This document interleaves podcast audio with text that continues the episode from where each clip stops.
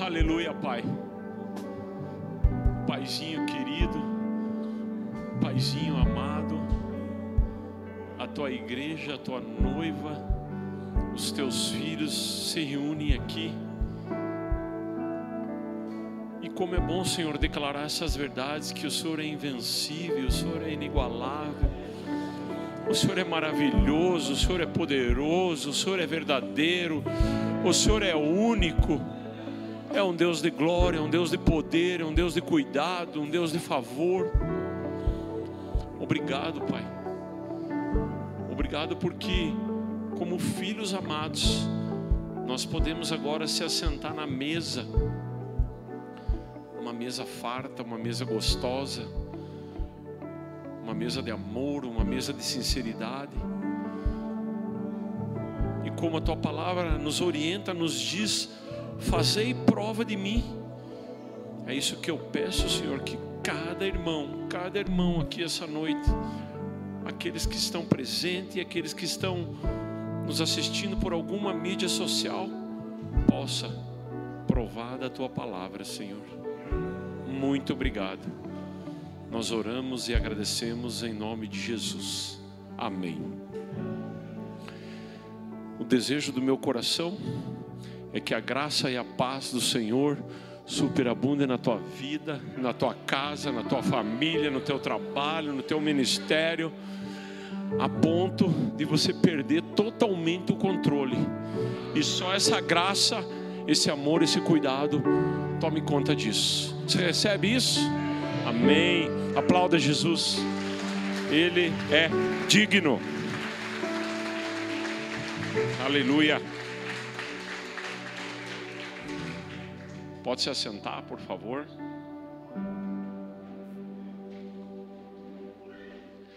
Estamos num final de semana maravilhoso, muito gostoso. Ontem no culto de jovens, hoje pela manhã. Me perdoe, irmãs, mas a, prega, a pregadora mais linda que já esteve aqui em Itapeva veio aqui pregar. E agora novamente, um tempo de comunhão com os irmãos. Eu estava conversando com a Luciana ali. Falei, como é bom quando pessoas com o coração aberto. E quando eu falo isso, eu falo a gente que veio de Curitiba e vocês que estão aqui. Estão dispostos a ensinar e aprender. Né? Conversando com o Henrique, com o pastor Leomar ali. Meu Deus, quanta coisa eu aprendi esse final de semana. E creio que pude também é, ensinar um pouco. Isso é tremendo. Isso é igreja, isso é o favor de Deus sobre as nossas vidas. Se você não me conhece, meu nome é Evandro. Eu sou pastor lá na Comunhão Cristã de Curitiba. Nós somos lá em mais ou menos 90 pastores, né? e eu sou um deles. E estou envolvido no Ministério de Evangelização. Eu coordeno duas frentes. Uma é a evangelização carcerária e outra é o projeto Atos 29. Não tente procurar na Bíblia porque não tem Atos 29, tá? A intenção é essa mesmo, é de dizer que é uma continuação. Uma irmã esperada por Deus, Deus deu esse nome. E eu gostei tanto de Itapeva, gostei tanto que daqui a um mês eu vou voltar, só que daí eu vou ficar quatro dias. A mala vai ter que ser um pouquinho maior. Então a gente convida toda a igreja a participar desse projeto, né? Viremos lá de Curitiba com uma galera, unir força com vocês para evangelizar a cidade, trazer pessoas para Cristo, para Jesus, e a nossa oração é que seja um final de semana extremamente abençoado e produtivo. Amém? Amém. Antes de eu começar a pregar, trazer uma palavra, eu queria esclarecer duas coisas com vocês. Queria pedir mas perdão a gente não, não pede, né? perdão a gente recebe, então eu recebo o perdão de vocês, porque às vezes a gente acaba falando bastante de carcerário, que é a nossa praia. E às vezes, irmãos, eu e minha esposa e a equipe, nós somos injustiçados. E eu estou agora advogando a favor de mim mesmo. Porque o pessoal acha que o fato de eu ir falar do amor de Deus numa cadeia, o pessoal pensa que eu sou a favor do crime, que eu né, consinto com o crime. Não, não, não. Esses tempos atrás, um maluco de rua lá ficou ali na porta da aba e assaltou uma irmã que estava saindo. E ele levou tanto azar que tinha dois irmãos da segurança perto. Os caras já cataram ele, já deram um matalhão e amarraram ele lá na grade da frente lá. E chamaram a polícia. E daí a irmã, ah, Evandro, carcerário, foi correndo lá me chamar. Evandro, você que é do carcerário, tem um irmão, um irmão não, tem um cara preso. Ela me explicou a situação. E nisso o marido dela veio correndo. Não, Evandro não, Evandro não, Evandro não. Eu falei, nossa, o que, que eu fiz, né? Nem estou sabendo de nada. Aí eu fiquei sabendo que ele não queria que eu fosse lá, porque ele imaginava que o fato de eu evangelizar na cadeia, eu ia lá e ia soltar o cara. Não, irmão. Vem pessoas me procurar na igreja. Lá esses dias veio uma pessoa me procurar, ó oh, irmão, tem um cara no meu grupo familiar, é assim, assim, assado, o que, que eu faço? Falei, denuncie para a polícia. Denuncie para a polícia. E eu já fiz inúmeras denúncias. Não é o fato de eu ir lá na cadeia e falar do amor de Deus para presos que eu sou que eu consinto com isso. Não, o crime tem que pagar, ele tem que pagar. Se ele está fazendo safadeza, ele tem que pagar sim. Aí se deve perguntar, mas então por que, que se faz? Por que, que você faz isso? Primeiro, porque está na Bíblia, se você ler lá, né? Escrito lá, visitaste aos, aos presos. E segundo, porque Jesus, ele não perdoa os teus pecados? Sim ou não? Hum. Jesus é perdão, então a gente não pode ter dificuldade de perdoar. Nós vamos lá e falamos do amor de Deus para estrupadores, tem uma ala numa unidade que a gente faz lá que é só estrupador. Agora, pela alma, por si só, eu quero mais é que ele morra. Só que eu não, não deixo a minha alma falar. É o Espírito do Senhor. Tem perdão para ele sim. Ele vai, muitos deles vão passar a eternidade com você lá no céu. Sabe? Então, entenda evangelização. Eu estou falando do carcerário, que é a minha praia, mas qual que é a tua praia? Amém? Vamos ler a palavra do Senhor.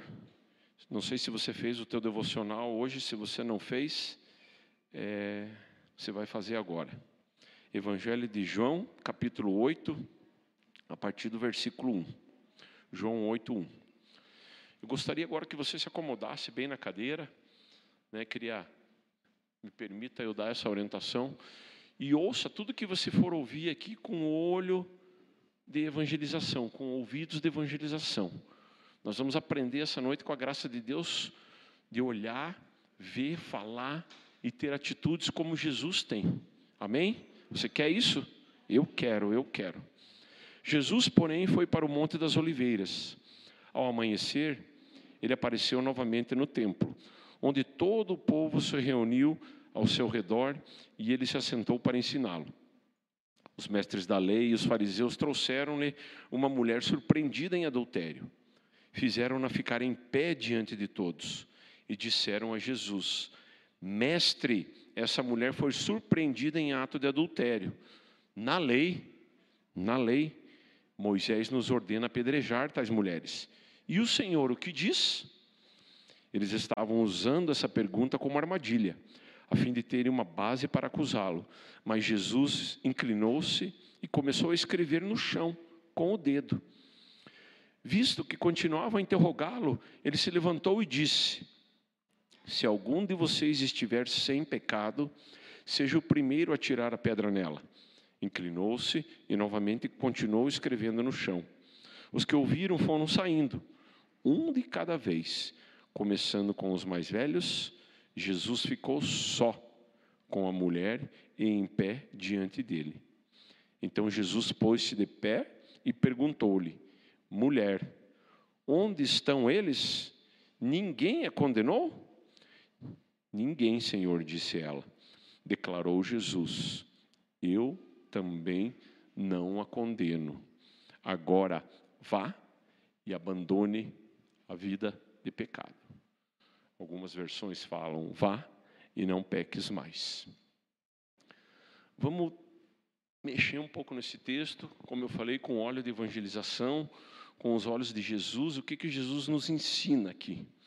No verso 2 diz: assentou-se para ensinar. Amados, isso aqui é muito importante a gente entender. O que, que assentar-se no ministério de evangelização, quando você está evangelizando, significa? Significa eu tenho tempo para você. Significa muitas vezes desligar o celular, significa muitas vezes não olhar para o relógio, significa muitas vezes até se atrasar para o próximo compromisso, para aquele churrasco que você estava indo, talvez você precise chegar atrasado. Você precisa se assentar. Você precisa dedicar tempo para a pessoa. Você precisa dar valor para a pessoa. E foi o que Jesus fez, ele falou, ele se assentou para ensinar. Note que Efésios 2,6 diz: E nos ressuscitou juntamente com Ele e nos fez assentar nos lugares celestiais em Cristo Jesus. É uma ordenança de Jesus. Você espiritualmente está assentado, você não está de pé, nos lugares celestiais. Eu tenho tempo, eu posso te ouvir. E dali fala que é, assentar, a gente lembra de trono, a gente lembra de cadeira, a gente lembra de cátedra, de, de lugar de autoridade. Ali você tem autoridade quando você está assentado. Não pense porque você está assentado que, com o perdão da palavra, você é um vadio gospel. Não. É um lugar onde você vai exercer autoridade, onde você vai governar. Jesus deu isso para você. Jesus fala assim: Eis que vos dei autoridade para pisar serpentes e escorpiões e toda a força do inimigo, e nada vos fará dano algum. Você precisa dedicar tempo para a pessoa que você vai evangelizar. Um tempo atrás o pastor Tom fez uma criou uma frente na hora de evangelização lá. E qual que era o propósito? Dar cachorro quente para morador de rua. Só que muitas vezes a gente chega, dá o cachorro quente, ganha ele para Jesus e já sai andando e quer fazer um número. A intenção não era essa. Todos nós saímos com dois cachorro quentes, dois. Ou seja, tinha que achar um morador de rua e sentar com ele onde ele estivesse. Dá para ele um e você ficava com o outro. E agora eu quero comer com você. E a maioria deles né, se assustava. Você vai comer comigo? Vou. Vamos comer junto aqui esse cachorro quente. E o tempo de evangelização, de conversa, de pastoreio ali, chegava a ser até duas horas. Os irmãos que mais evangelizaram aquela noite falaram com três moradores. Não podia mais nem ver cachorro quente na frente, né? Que ele teve que comer três cachorro quente. Mas é isso, é ter tempo, é dedicar. Nós não estávamos preocupados com números, não era número, era sentar e dar valor para aquela pessoa, ouvir, ouvir, né? Evangelizar também a anatomia, irmãos. Nós temos dois ouvidos e uma boca. Então, às vezes, você precisa ouvir mais do que falar. Jesus ama ensinar. Antes dele escolher os seus discípulos, ele fez a pesca maravilhosa. E é tremenda essa passagem, você conhece, você já deve ter até pregado sobre a pesca maravilhosa. Note que ele não tinha um discípulo antes de fazer a pesca. Jesus precisava mudar a mente daquela galera lá de Pedro, de João, de todos eles. Como que eu vou mudar? Jesus lança a rede, ela vem forrada de peixe. Ele começa a mostrar a abundância dele. Né? Tira aquela mente de escravo, aquela mente de, pequenez, ah, sabe, tá bom, assim, levando minha vida, né? Não, ergue a cabeça, estufa o peito. Jesus estava ensinando eles que um dos propósitos, até vocês ouviram hoje pela manhã aqui o propósito, é eu vos farei. Fala alto. Alguém falou aí. Pescadores de homens. Jesus estava ensinando a pescar. Né? Ele foi na origem ali, na veia, e tinha vários pescadores, né? Pedro, pescador, sabia o que estava fazendo, o cara era profissional. Jesus foi lá, lançou a rede, a rede veio forrada. Ele falou: Olha aqui, moçada, comigo é abundância. E vocês vão ser pescadores de homens, vocês precisam jogar a rede. Não pode ficar parado. Vai no mar, vai no rio, vai no tanque lá e fica com a rede na mão, parado. Corte romana condenava isso, porque ninguém podia matar nenhuma pessoa ou condenar à morte que não fosse pela corte romana. Naquela época o caminho era aquele, na corte romana, onde dava-se a sentença de morte e poderia matar ou não. Então Jesus ficou ali. Se ele diz que podia matar, ele caía na mão dos romanos. Se ele diz que não, ele estava infringindo a lei mosaica. Pensa no estreito que Jesus ficou nesse momento, né? O que, que eu vou fazer? E o que, que o nosso Senhor, nosso Salvador fez? Né? Os caras não estavam nem aí para lei, aplicar lei mosaica, Israel tal.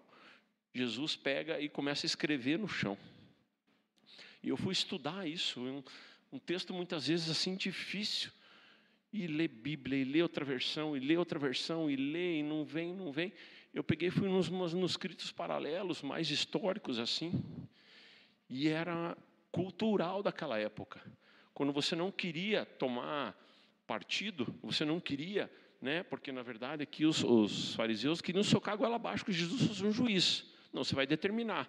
Ela vai morrer, morrer apedrejada pela lei de Moisés, ou ela vai ficar pela corte, ou o senhor vai deixar à la volonté. Jesus se assentou e continuou escrevendo no chão, como se estivesse desprezando. Né? E é isso que a gente deve fazer com o pecado. Pecado você não dá valor, pecado você despreza. O que, que Paulo fala quanto aos demônios? Os demônios nada são. Você despreza demônio, você despreza pecado. Pecado já foi resolvido aqui, ó, irmão, na cruz. Você só vive o que Jesus te deu. Você não fica, eu não vou pecar, eu não vou pecar, eu não vou pecar. Deixa eu dar um testemunho para você. Se hoje a população carcerária do estado do Paraná, só do Paraná, decidir voltar para Cristo, não tem lugar em igreja evangélica no Paraná para é, sentar todas essas pessoas. É o maior centro de desviado do planeta Terra, é penitenciária. Todos eles, praticamente todos eles já ouviram da palavra de Deus. Aí você deve estar pensando, Ivano, e por que, que foram presos? É. Por quê? Porque vai um irmão pregar para eles lá, ao invés de falar da graça, ao invés de falar do amor, ao invés de falar do que eles podem fazer, eles pegam um dedão assim, aquele dedão ossudo, bem grosso assim, não pode, não pode, não pode, e não pode, e não rapa a perna, senão você perde a vida eterna, e não pode rapar o sovaco, e tem que andar de, de, de eterno, e isso, e aquilo, e aquilo, e aquilo, e aquilo, e aquilo, e aquilo. O cara pega e diz assim, não, essa vida não é para mim, eu não aguento mais, e vai para o mundão, vai matar, roubar, destruir, e agora está lá no presídio. É essa a história do mundo presidiário.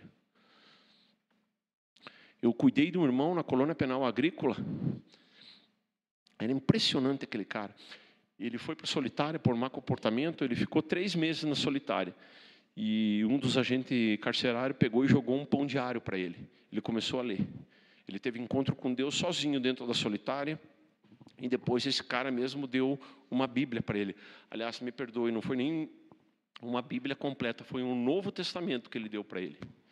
Esse cara decorou Mateus, Marcos, Lucas e João. Mas decorou, decorado. Ele sabia cada ponto, cada vírgula. Eu cuidei oito anos dele.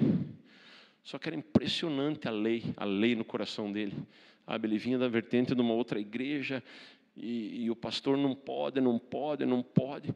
Eu imaginava assim, né? E você fica às vezes numa situação onde você tenta ensinar, mas a, a a decisão é dele, aprender ou não, abrir o coração ou não. Essa noite a decisão é tua, abrir o coração ou não. Mas aquela lei, assim, apesar dele saber decor, ele sabia decor. O pastor Pio não entende nada de Bíblia perto dele. Ele sabia decor, irmãos. Ele recitava os quatro evangelhos assim, ó, frouxo. Mas uma lei no coração, sabe? Aquele diagnóstico, assim, sempre querer, sempre querer diagnosticar. E Jesus não fez isso com essa mulher. O que, que Jesus fez? Ao invés de trazer o juízo, Jesus não trouxe a lei de Moisés, que traria o juízo, a morte. Jesus não trouxe a lei romana, que provavelmente traria a morte também. Jesus começou com a misericórdia e logo em seguida com a graça na vida dessa mulher. É muito importante quando a gente evangeliza a gente ter essa noção de misericórdia e graça. Jesus começa a escrever no chão ali, demonstrando que ele não tinha interesse na função do juiz. Não, não me colocaram para juiz. Evandro, por que você vai pregar na cadeia para aqueles vagabundos sem vergonha? Não, irmão, não me colocaram para juiz. Eu vou lá falar do amor de Deus para eles. Se ele vai aceitar, se ele vai mudar de vida, se vai acontecer, não é comigo. Deus não me colocou de juiz. Inclusive, o poder não é meu, ele flui através de mim. É assim que você tem que pensar, é assim que Jesus pensou com essa mulher. Quem não tiver pecado, disse Jesus, atire a primeira pedra.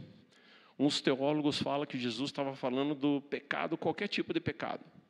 Outros teólogos falam que Jesus estava falando exclusivamente do pecado de adultério. E novamente eu fui estudar um pouquinho o texto em, em manuscritos é, separados, lembrando que o adultério era um crime hediondo, e por incrível que pareça, irmãos, naquela época era muito adultério, era uma promiscuidade total, assim.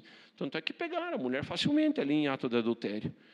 Mas Jesus diz assim: Eu também não te condeno, misericórdia, vá e não peques mais, graça. Aliás, abundante graça. A palavra do Senhor diz assim, para mim e para você, né? Que da plenitude dos tempos nós temos graça sobre graça. Ter graça já é bom. Imagine sobre graça. Da plenitude dos tempos. Se tem alguém aqui esperando a plenitude dos tempos, está esperando errado. Já aconteceu. A plenitude dos tempos foi a morte e ressurreição de Cristo. Já aconteceu. E sobre isso é direito teu, graça sobre graça. E o que, você vai fazer com tanta graça? Você não tem o que fazer, eu não tenho. Você tem que pegar e repartir. Repartir para o morador de rua, repartir para o preso, repartir para o doente, repartir para o empresário. Repartir, repartir, repartir. É isso que Jesus fez. No versículo 8, diz que ele continuou escrevendo: O Mestre, o Rei dos Reis, o Senhor dos Senhores, escrevendo no chão. E note que não tem um livro da Bíblia onde o autor seja diretamente Jesus. Temos Moisés, temos Davi, temos os apóstolos, temos o apóstolo Paulo, o grande arquiteto do Novo Testamento, mas um livro de autoria de Jesus nós não temos. E ele sentadão no chão, bem tranquilo, voltou a escrever. Que será que Jesus estava escrevendo no chão? Muitos, muitos, muitos livros assim de, de pregadores, de teólogos querendo adivinhar ou dar uma intenção do que do que Jesus estava escrevendo. O que eu vou falar aqui agora, se você quiser, você pode jogar fora, não está escrito em lugar nenhum. Mas no meu coração, eu assentei que Jesus estava escrevendo, como ele estava escrevendo no chão, no pó, assim, eu acho que Jesus estava fazendo assim, ó. Você que é da lei, você que quer acusar, você que acha que, que pode, do pó vieste e ao pó retornará. Mas você que entende o que eu estou falando, misericórdia e graça, não. Você é lá do céu, você é a herança do Abraão, você é as estrelas do céu. Tanto é que Jesus se levantou para falar isso. Sentado, ele escrevendo no pó, do pó vieste, ao pó retornará. Mas de pé, ele falou para a mulher: Eu também não te condeno, vá e não peques mais. Nunca foi, irmão, da vontade do Senhor dar uma lei para o homem. Olha o que diz Jeremias 31, 33. Esta é a aliança que farei com a comunidade de Israel. Você que já fez Fateme sabe que toda vez que tem a palavra Israel na Bíblia, você pode substituir por igreja. Esta é a aliança que eu fiz com você, igreja, depois daqueles dias, declara o Senhor. Porei a minha lei no íntimo deles e a escreverei nos seus corações. Serei o Deus dele e eles serão o meu povo. Jesus, com essa prostituta, acabou ensinando uma galera ali. Tanto é que a Bíblia diz que começa a sair os, peca os pecadores mais velhos, mais maduros. Talvez seja por ter mais pecados, talvez. Não que possa ser isso. Um por um saiu e ficou ali. Jesus escrevendo no pó. Falou, moçada, você que gosta de apontar o dedo, você que quer ver o juízo, do pó você vieste, mas ao pó você retornará. Agora que você que é da graça, você que quer do amor de Deus, você que entende o que o, que o Senhor tem para a tua vida, não, você é como as estrelas do céu. Gênesis 22, 17 diz: Que deveras te abençoarei, e grandissimamente multiplicarei a tua descendência, como as estrelas do céu. Você já estudou isso? Abraão tem duas descendências: a areia do mar, ou seja, o pó do chão, ou as estrelas do céu. Qual descendência você é? Qual descendência você é?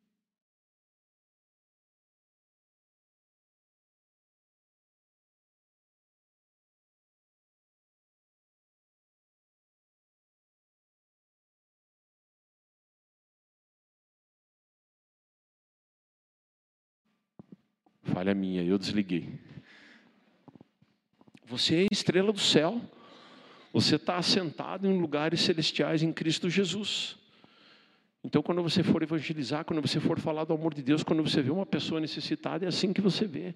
Não para julgar, não para pesar o dedo, mas você vê a misericórdia do Senhor, você, depois você destila a graça, o amor de Deus. Eu também não te condeno.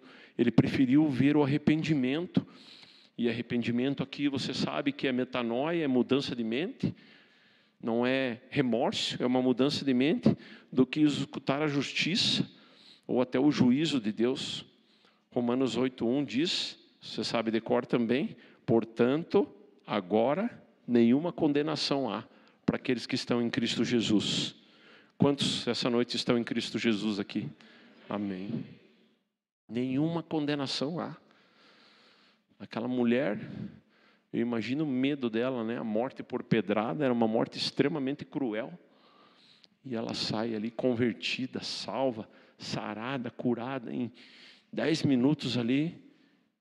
Sai um milagraço na vida dela. E note que Jesus fala três coisas, né? Eu também não te condeno. Esse é o nosso discurso, irmão, como crente. Daqui um mês, o Atos 29 vai sair pelas ruas a evangelizar. É isso o nosso discurso. Eu também não te condeno. Eu também não te condeno. Nós vamos falar do amor de Deus, do amor de Jesus e falar para essas pessoas que elas não precisam viver uma vida de condenação, uma vida de erro, uma vida de pecado, e sim uma vida na graça do Senhor. O segundo ensinamento que Jesus dá, ele diz para essa mulher: vá. E esse é um ensinamento que eu particularmente eu amo, caminhar. Caminhar. Esses dias, um casal lá na comunhão cristã, com muito problema, muito problema, muito problema. Daí, o apacentador falou assim: Ó, eu não tenho mais o que fazer, eu não quero mais ele no meu grupo. E eu sou coordenador desse apacentador. Falei, irmão, isso que você está fazendo não é correto, mas não, eu não quero mais ele no meu grupo. Já ajudei, já fiz de tudo, já orei, já sapatei, já cabecei na cruz, já fiz de tudo e não tem jeito para esse casal. Falei, Luciano, o que, que a gente vai fazer com o casal? Né? Fui perguntar para minha mulher isso. Vamos pegar para nós cuidar. Ela falou, na hora, né? Vamos cuidar a gente. Peguei e inseri ele no meu grupo familiar semanal. Aí fomos na casa dele fazer uma visita. Eu tenho essa, esse costume de antes de, do irmão participar da reunião propriamente dita, ou eu vou na casa dele, ou ele vem na minha para a gente conversar. Fomos lá na casa dele, daí eles, com o perdão da palavra, sabe, irmãos, vomitaram toda a situação assim. Ah, pastor, e o que, que o senhor tem para falar? O senhor vai me ajudar? O que, que o senhor tem? O que, que o senhor é? O que, que o senhor vai fazer? falei, pode parar, irmão, pode parar. Eu não sou dono da verdade. Eu não sou um cara de ficar ministrando as minhas ovelhas assim 24 horas por dia. Muitas coisas eu não sei, eu preciso buscar ajuda. Mas eu vou te propor uma coisa: caminhe comigo e você vai mudar. Se você não mudar, eu paro de pregar o evangelho. Eu rasgo as Bíblias que eu tenho lá em casa, saio da igreja e abandono. Se você caminhar comigo, mas é caminhar, não é isso que você está levando. Não vai no culto, não participa de, de, grupo familiar, não participa de nenhum evento da igreja e quer que a vida dele mude. Não, você vai mudar, você vai caminhar comigo e, e a tua vida vai mudar. E eu fiz esse verdadeiro desafio com eles, irmão. E eles estão, acho que na quarta ou quinta reunião com a gente, já está dando resultado. Pelo menos já não, né? Porque até agressão física tinha, já não estão nem fazendo isso. Caminhar é muito importante. O que, que Deus fala para Abraão lá no começo? Sai da tua terra, da tua parentela e vai para a terra que eu te mostrarei. Quem de nós obedeceria como Abraão obedeceu? Na época não era nem Abraão, né? Estou falando agora, mas era Abraão ainda. Quem, imagine se Deus chega agora na tua casa lá e diz: João, Sai dessa casa, sai dessa cidade e vai. Pega teus, teus trapos, como diz o gaúcho, pega o teu bacheiro e se manda, cara. Quem de nós obedeceria? Mas você vê, você pode ler a Bíblia inteira. Hoje, Quando você chegar em casa, pegue a tua Bíblia e leia, de Gênesis a Apocalipse. Você não vai encontrar um versículo que Deus abençoa a pessoa parada. Não tem.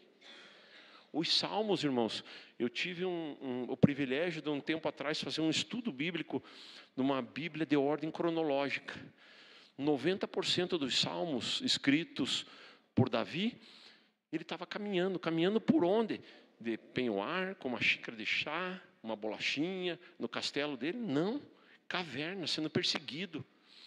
O exército de, de, de Saul na cola dele, lança, leão, fome, sede, frio. Foi assim que, que Davi escreveu os salmos. Caminhando. E olha o que Deus fez na vida dele, como Deus usou a vida dele.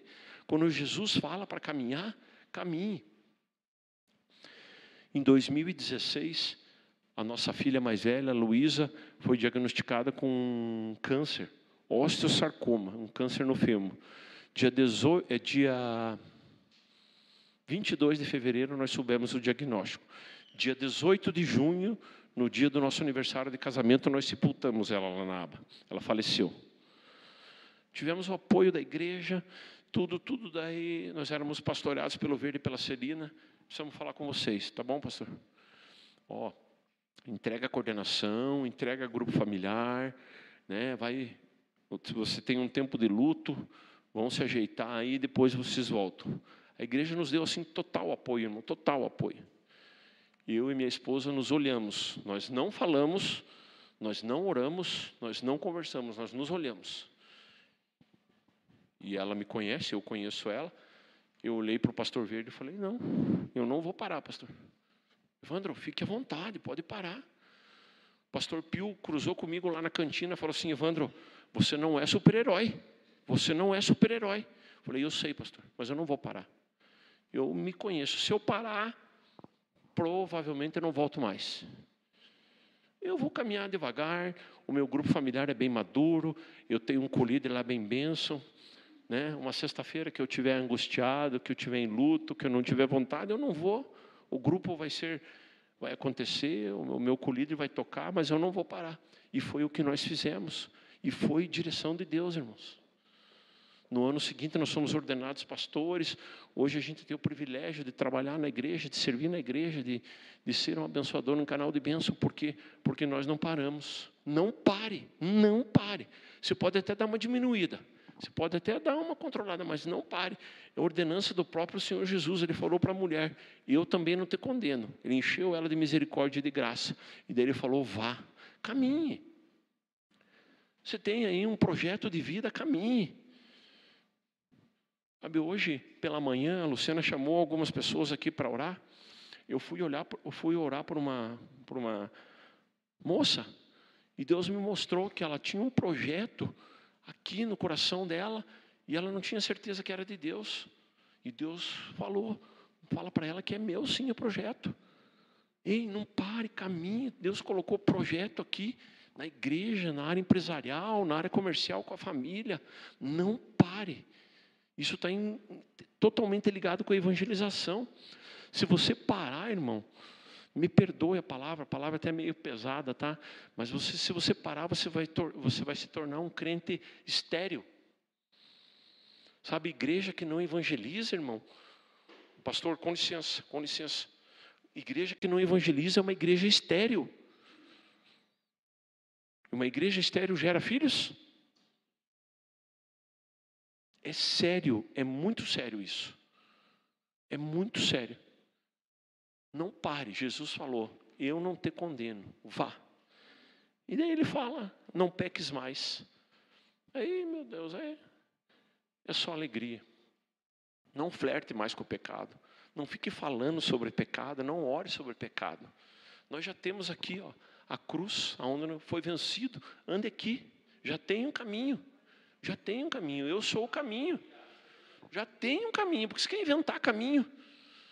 Né? Tem tem pessoas que parece que gostam de inventar moda. O irmão vem abrir o coração com você. Você diz assim: Meu Deus, cara, como é que você conseguiu se enfiar aí? Tem um caminho lá, porque você foi nas barrocas, por que, você foi? Não sei se aqui em São Paulo fala assim, né? Lá em Curitiba, assim, os caminhos meio esquisitos a gente chama de barroca. Não caminhe pelas barrocas, não caminhe pelo matagal. Não caminhe pelo caminho íngreme. Eu sou o caminho. Jesus falou para ela: não peques mais. Não fique flertando com o pecado, perdendo tempo com o pecado, não peque. Olha o exemplo que eu dei do carcerário. 80%. E essa estatística, irmão, foi fornecida por um órgão do governo. A Luciana foi num fórum lá, onde eles reuniram pastores, é, autoridades, polícia civil, polícia militar, agente, investigador, político, tinha lá, foi lá no Palácio Iguaçu, e uma estatística que o próprio governo deu. Ainda se é uma igreja evangélica que dá a estatística, eles vão dizer, ah, estão puxando peixe para o lado deles. Não, foi o governo que falou. 80% da população evangélica, da população carcerária paranaense é evangélica. Já teve algum contato com a palavra de Deus. E se perdeu, por quê? Porque ficaram no tal do pecado, flertando com o pecado. Sabe aquela tiazinha de coque que às vezes vem, né? E assim diz de mim mesmo, né? Que não é do Senhor nunca. Apontando o dedo.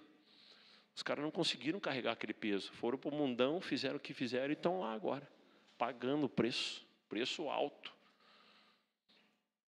Não flerte mais com o pecado. Pecado é coisa do passado, o pecado foi resolvido aqui, ó, na cruz do Calvário. Ali, ali. Você pode viver uma vida livre agora, longe disso, longe daquilo. Né? Hoje nós almoçamos na casa de, de um casal assim maravilhoso, nos recebeu de uma forma assim que, sabe, quando chega a constranger, e daí, e prosa, e papo vai, papo vem. Eu falei, como é gostoso né, ser igreja, como é gostoso a gente estar tá aqui. Eu já fui do mundão. Aquilo era bebida em volta da churrasqueira que, enquanto não visse o fundo, não acabava. E dor de cabeça, e porre, e, né? Quem já passou por isso sabe do que eu estou falando. E hoje não, a gente estava lá de tarde, se alegrando, tomando coca, tomando água, tomando café né? expulsando demônio, ressuscitando gente, porque crente quando se reúne só dá nisso, né? Só, só o Henrique ressuscitou uns três lá de tarde, né? Muito gostoso. Você viveu uma vida agora assim, por quê? Porque nós estamos no caminho, não inventamos moda, vamos ofertar com o pecado. Mas quando precisa ir lá, é com essa visão de Jesus. Não adianta, né? A irmã aqui, quando fez a, a saudação, ela falou do TikTok. Louvado seja Deus. Por que, que tem que estar na mão do diabo disso? Vamos tomar da mão do diabo disso e vamos usar nós. Né? Visão de reino, irmão, visão aberta. Olha que benção. Ah, não, TikTok, tem mulher pelada e tem maconheiro, e daí? E nós vamos lá para falar do amor de Deus. Nós vamos lá para falar que existe uma vida que vale a pena. Amém? É assim que funciona, é assim que Jesus vê. É assim que eu e você precisamos ver. Nesses três casos, eu também não te condeno. Vá e não peques mais. Amém? É um breve devocional, acho que não é nenhuma pregação, né? Mas eu queria, agora em cima dessa palavra, fazer um convite. Eu não conheço todo mundo que está aqui nesse templo, que está sentado, eu não conheço você que está nos assistindo pela internet, mas de repente essa palavra falou com você você viu que existe um Deus que perdoa pecado. Porque Deus trabalha da seguinte forma: Ele não está nem aí para o nosso passado, pouco preocupado com o nosso presente, mas extremamente preocupado com o nosso futuro. É assim que Deus trabalha. E Deus não está nem aí pelo que, porque você fez e deixou de fazer. Deus começa a se preocupar com esse momento. E Ele diz assim: Filho, venha para mim, filha, venha para mim. Eu quero te afagar. Eu quero trazer um amor, um carinho. Eu quero te colocar no caminho. Chega de pisar em pedra, chega de pisar em espinho. Um dia, quando acabar, você vai ficar na eternidade comigo. Você vai desfrutar da eternidade na minha presença. Amor, carinho, paz. E eu queria fazer uma oração. Se porventura tem alguém aqui essa noite que ainda não entregou a vida para Jesus, essa é a hora de você entregar a tua vida para Jesus. Você que nos assiste pela internet, se assim você desejar também, entregue sua vida para Jesus. Vamos nos colocar em pé, igreja, por favor.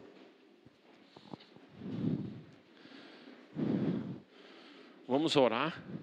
Nessa oração, a gente vai convidar Jesus para vir para o nosso coração, aceitar Ele como único Senhor e Salvador.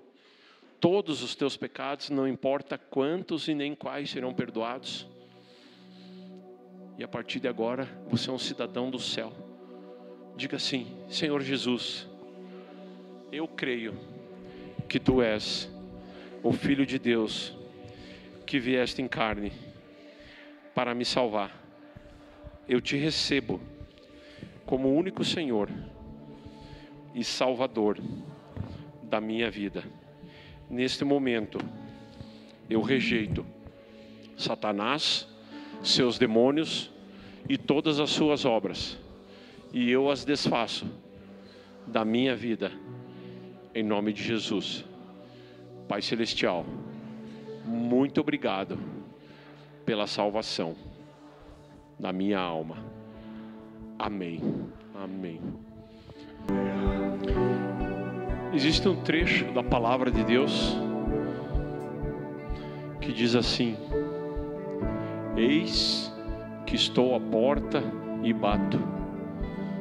Se alguém ouvir a minha voz e abrir a porta, entrarei na sua casa, cearei com ele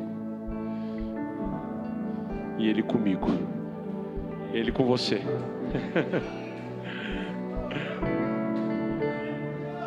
Abra a porta, irmão. Abra a porta. Ontem aqui no culto de jovens eu falei sobre a justiça de Deus, que ela é uma sala que ela não tem porta. Chega de porta. Você sabe por que, que a porta é estreita? Ela não é estreita porque ela é pequena, porque ela é estreita. A porta é estreita porque só existe uma porta: Jesus. Eis que estou à porta e bato. Abra o teu coração para Ele. Quero agradecer a vida do pastor, da pastora por nos receber. Foi muito bom estar com vocês aqui, muito bom mesmo. Deus abençoe poderosamente. Aliás, continue abençoados.